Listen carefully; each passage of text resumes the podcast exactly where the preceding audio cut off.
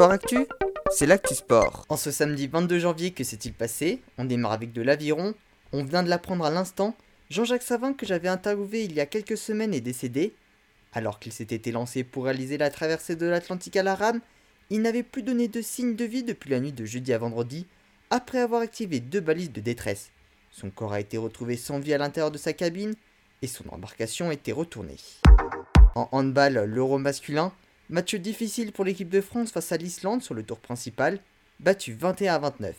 Ils doivent donc remporter leur prochain match face au Monténégro et au Danemark pour se qualifier pour les phases éliminatoires. En football, au début de la 22e journée de Ligue 1, c'est de plus en plus difficile pour Saint-Etienne, hier soir battu 1-0 par Lyon et qui reste donc dernier du classement. Dans l'autre rencontre du jour, belle affaire de Brest qui s'est imposé 2-0 face à Lille. Les Brestois remontent à la deuxième place. En rugby, suite des annulations des matchs en Coupe d'Europe, l'Union Bordeaux-Bègles a perdu sur tapis vert face au Leicester. Et pour le Racing 92, leur match face à Northampton a lui aussi été annulé, mais la victoire leur a été donnée. Les Castrés qui ont eux joué leur match se sont inclinés 36 à 33 face aux Harlequins. Ce soir, Clermont, La Rochelle et Montpellier seront eux bien sur les terrains, tout comme Perpignan sur le challenge européen. Hier soir, dans le deuxième niveau de la compétition européenne, Lyon a battu les Italiens de Trévise 25 à 10. On passe au tennis, fin du troisième tour de l'Open d'Australie. Benoît Paire n'a rien pu faire face à Stefanos Tsitsipas et s'est fait éliminer. En revanche, Alizé Cornet s'est elle qualifiée chez les dames après avoir éliminé la Slovène Tamara Zidanzek. Parmi les autres qualifiés aujourd'hui pour les huitièmes de finale, chez les hommes Yannick Sinner, Félix Auger-Aliassime et Danil Medvedev. Andrei Rublev a lui été éliminé par le croate Marin Cilic. Chez les dames, qualification d'Iga Swiatek, d'Arina Sabalenka, de Simona Alep et d'Elise Mertens. Anastasia Pavlyuchenkova s'est elle fait éliminer.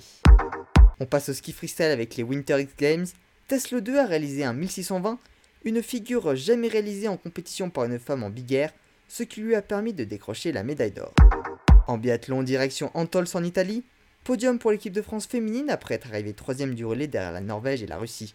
Une place qui s'est jouée à la photo finish face à l'Italie. Du côté des hommes, il s'agissait d'une Mastart et c'est l'Allemand Benedikt Doll qui s'est imposé devant Johannes Bö et Sturla Holm-Leigrid. Antonin Guigona a lui pris la quatrième place. Quentin Fillon-Maillet, toujours leader du général, a terminé huitième. En ski alpin, déception pour Clément Noël qui a terminé 15e du slalom de Kitzbühel alors qu'il était deuxième après la première manche.